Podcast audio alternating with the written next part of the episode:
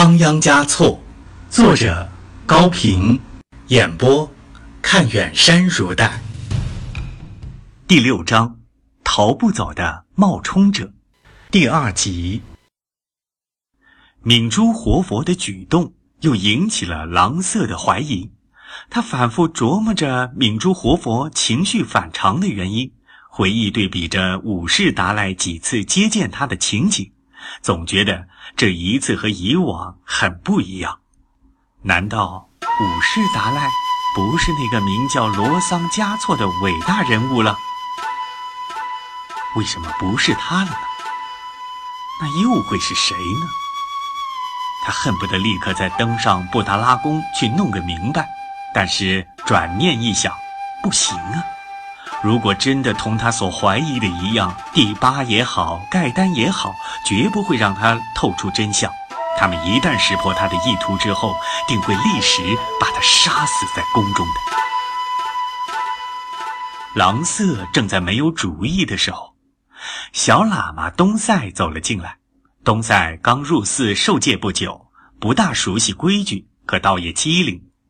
敏珠活佛给他起了个法名。他总觉得不大悦耳，想请活佛另外再起一个。今天又来催问这件事儿了。狼色脑子一转，计上心来，把东塞叫到内室，对他说：“活佛短期之内不回寺院，我给你出个主意，一定能叫你得到一个最好的法名。什么主意？快告诉我，我一定照你说的去做。真的。”当然了，不见上山看不懂，问老人吗？你是长者，应当向您请教。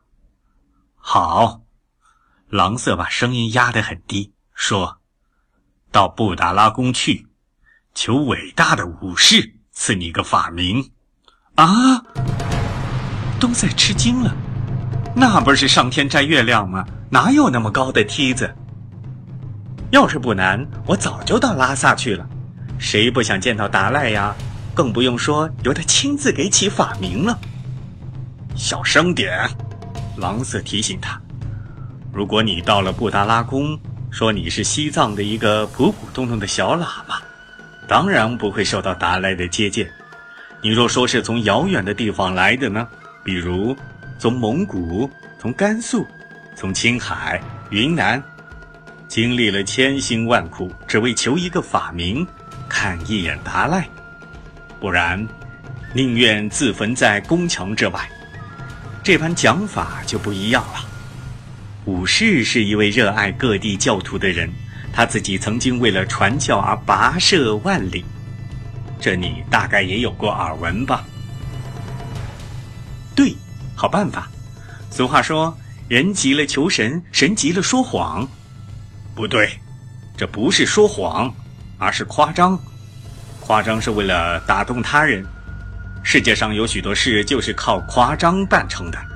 狼色纠正着，然后冷静地说：“计谋可以问别人，决策还得靠自己。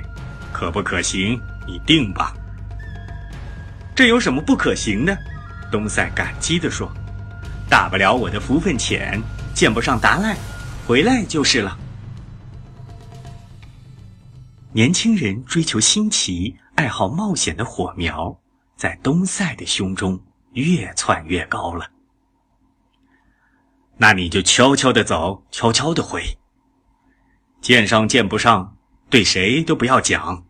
记住，口牢如铁屋保身，口松如乱指招风。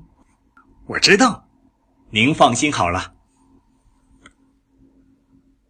东塞。来到布达拉宫，照狼色所教的那样，日夜跪在宫门口，苦苦恳求达赖接见，赐他法名盖丹，指的请示第八。桑杰嘉措分析了东塞的年龄和来处，断定他不曾见过武士，而且随后他还能到外地教徒中去自动宣传达赖健在的消息，不是可以起一些有益的作用吗？于是。答应了他的要求，如愿以偿的东塞非常高兴地回到敏珠林，悄悄地让郎色分享他难得的幸福。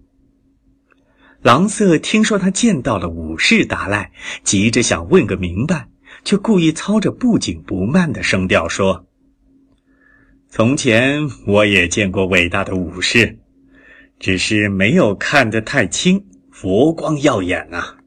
你离他很近吗？不远。你真的有这么大的福分？一点不假，我起誓。不必了，你说说。”武士是什么样子吧？说实话，我倒不是佛光耀眼，而是酥油灯太暗。佛爷的容貌我也说不上来，只见他戴着一顶黄色的帽子。